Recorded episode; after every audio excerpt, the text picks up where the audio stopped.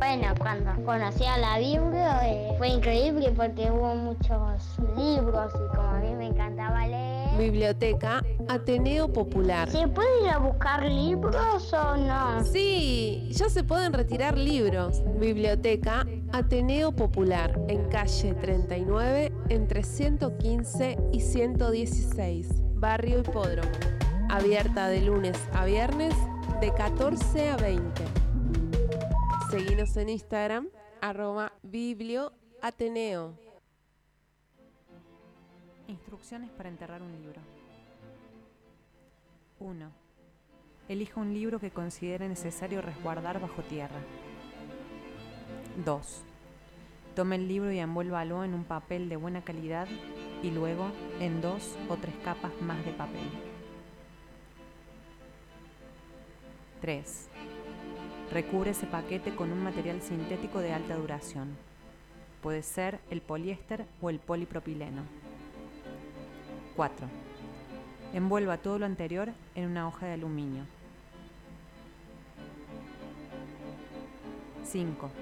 Si lo considera necesario, repita los pasos anteriores. Papel, poliéster y aluminio otra vez. 6. Colóquelo en una lata de aluminio. 7. Pinte la lata con alquitrán.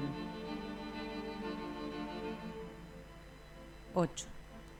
Para enterrarlo, elija un lugar seco en el medio de un parque.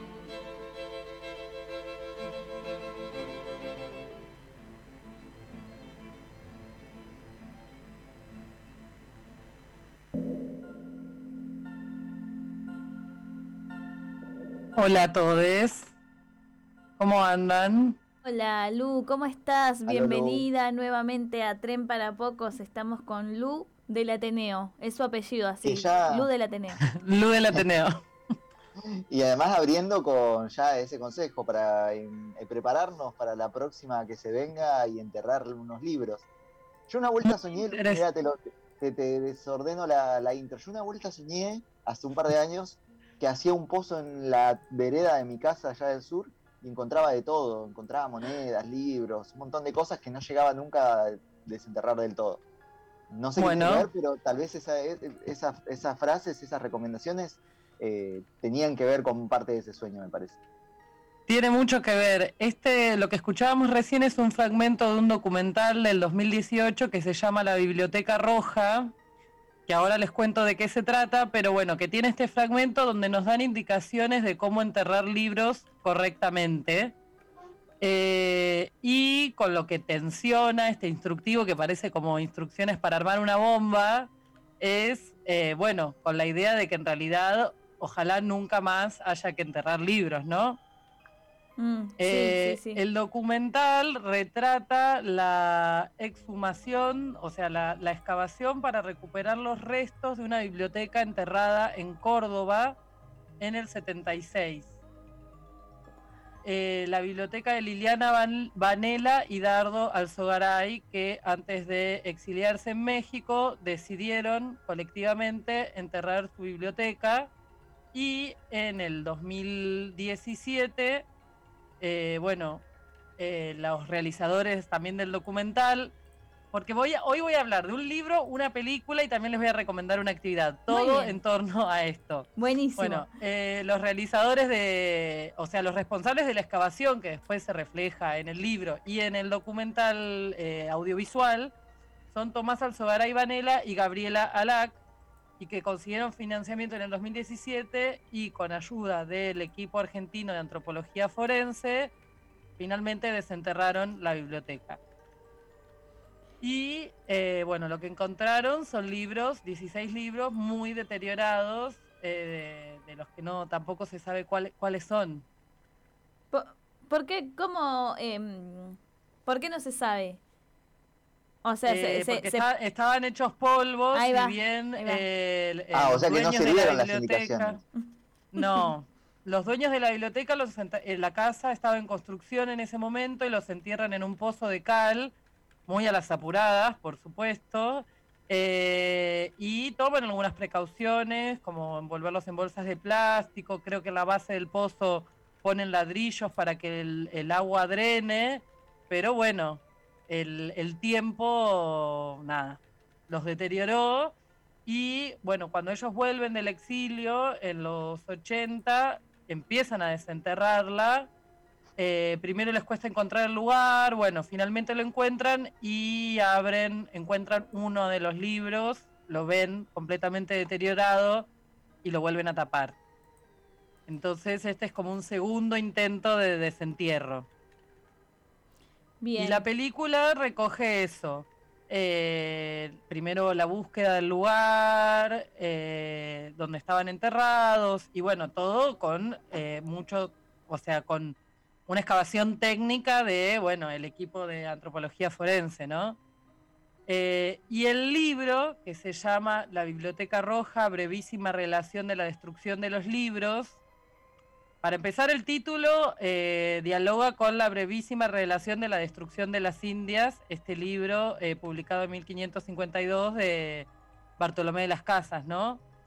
Que, bueno, retrata el exterminio indígena en América. Eh, entonces, bueno, por eso el nombre. Y es muy interesante el libro, si alguien lo quiere, se lo puedo hacer llegar.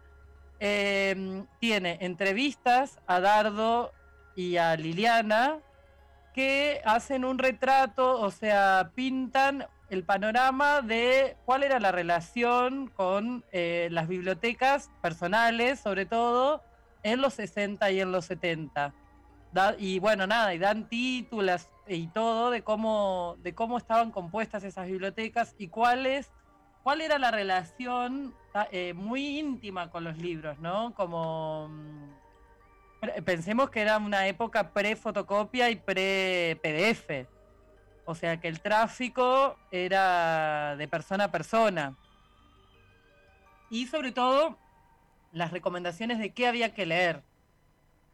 Pienso también que eh, la, dificultad, me imagino, lo que habrá sido en esa época también eh, prestar un libro, eh, tener un libro, perder un libro, o sea, era tenía un valor mucho tal vez más grande de lo que hay ahora, porque ahora proliferan los libros, hay bibliotecas, tenemos también librerías, el 2 por 1 hay, hay muchísima más producción, ¿no? Pero tal vez en otra época era un poco más difícil acceder ese Y los artículos de revisión, de esto como hacemos las listas y eso, en ese momento yo me imagino dónde encontrabas, capaz que en alguna revista, algún rinconcito que recomiende libros y poco más.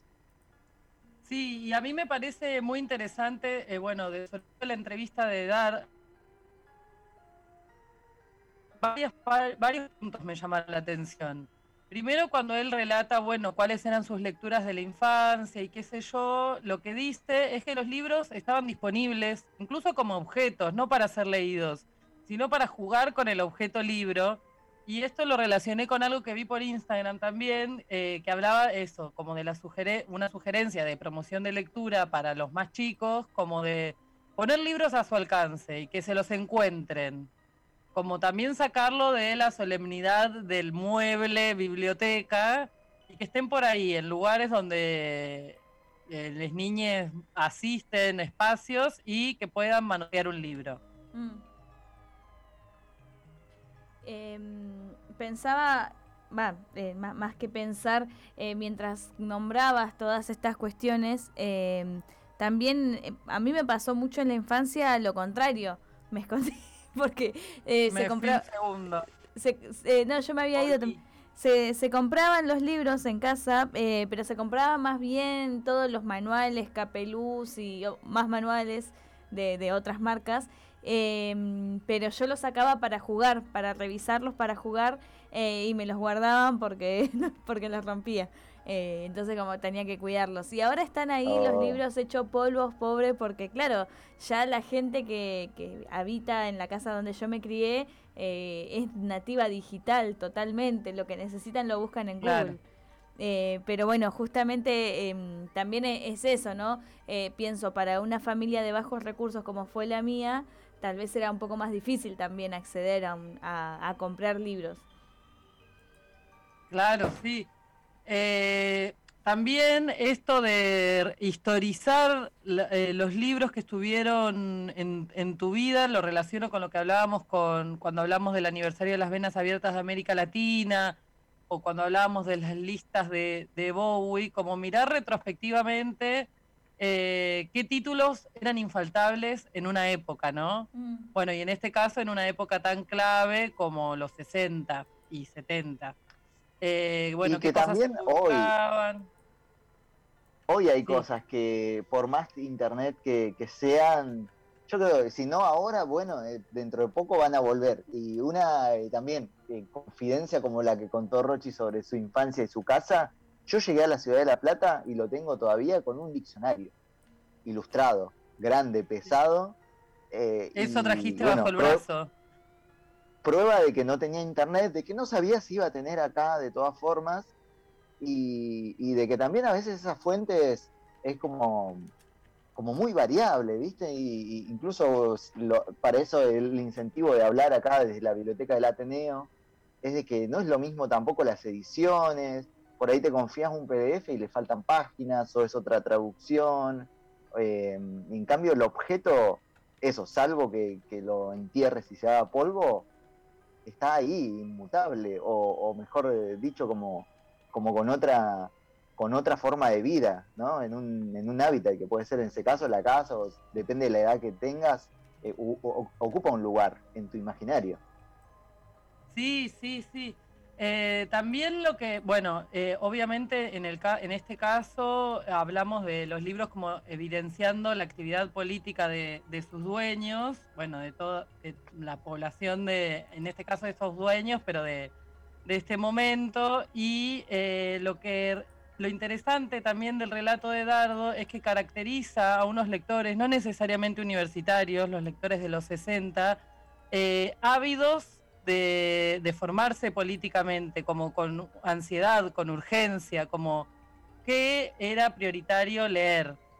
Y bueno, en la entrevista les preguntan cuándo se dan cuenta que tienen que eliminar su biblioteca. Ellos lo sitúan eh, después de la masacre de Trelew del 72, donde familiares de Liliana, eh, Liliana está presa y van a tirar parte de sus libros Em, y bueno, ahí relatan cosas que ya hemos visto, hemos comentado en esta columna antes, como estas confusiones, como que tiraron libros de Tolstoy eh, pensando que era Trotsky, o todos los libros de tapas rojas, sean lo que sea que hubiera dentro. Sí. Y bueno, eh, otra cosa interesante que hablaban de, cómo circulaban los libros era eh, esto de eh, limpiar la casa de un compañero cuando sabían que podía venir un allanamiento. Entonces eso significaba, bueno, ir a, ir a desarmar su biblioteca. Y en ese desarmar su biblioteca, bueno, te podía llevar algún libro que, querrías preservar y leer. Y así, bueno, algunos lamentablemente se quemaron, otros se enterraban y otros quedaban en manos de otras personas que querían leerlos. Oye, el eh, equivalente sería borrar historial, borrar, cambiar de chip. Sí, quemar el disco duro. cambiar de nombre de Facebook. sí.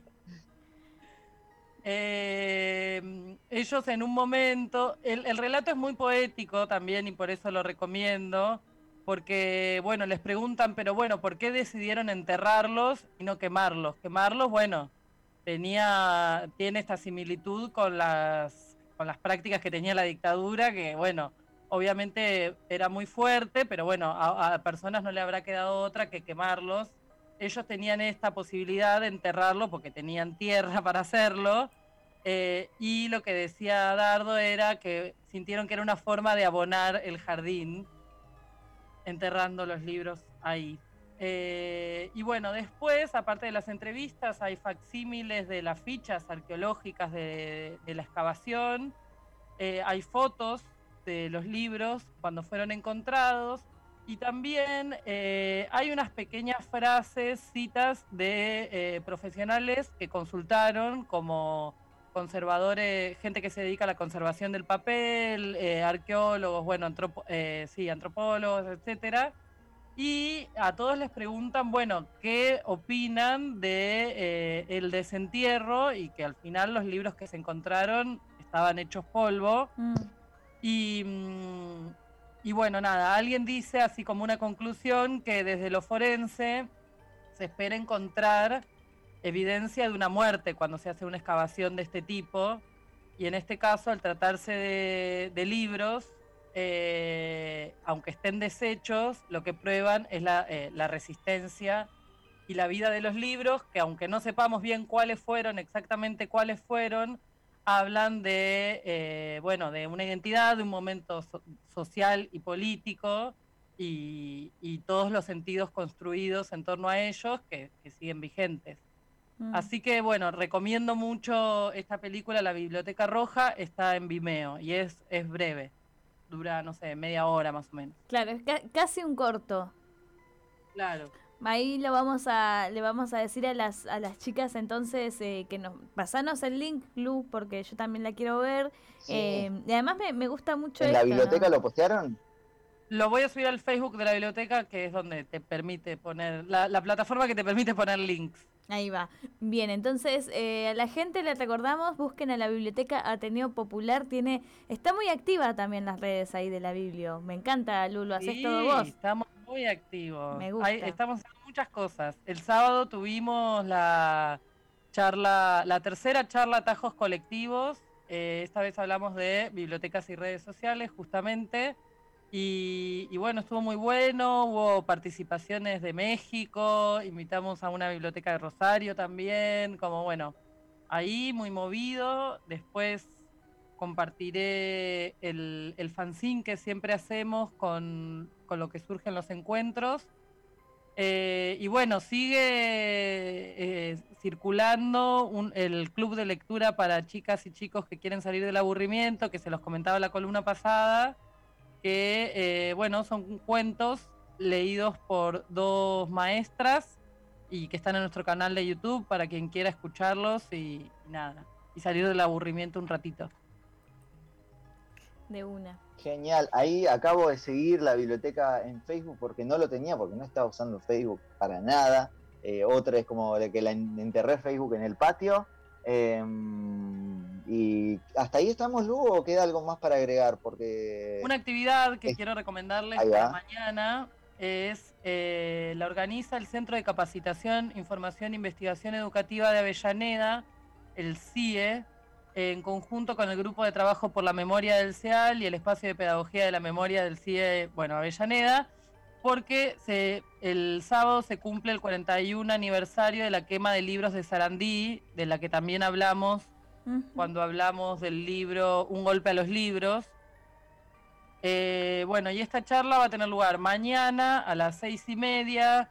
Eh, hay inscripción previa en la página del, del centro de capas del CIE, eh, que es www.ciedeavellaneda.com.ar y les oradores son Judith Gociol, que es una de las autoras de este libro que comentamos alguna vez, muy recomendable, Amanda Toubes y Facundo Ávalo, que es el director editorial de la UNLP, y bueno, van a hablar sobre la historia del centro editor, bueno, ese fatídico episodio y sobre el presente de las editoriales universitarias. Así que bueno, dejo estas dos recomendaciones y esta invitación. Y por supuesto, sigan a Biblio Ateneo en Instagram, sobre todo, que es donde más, eh, más nos movemos, donde nos sentimos más cómodos. Arroba Biblio Ateneo.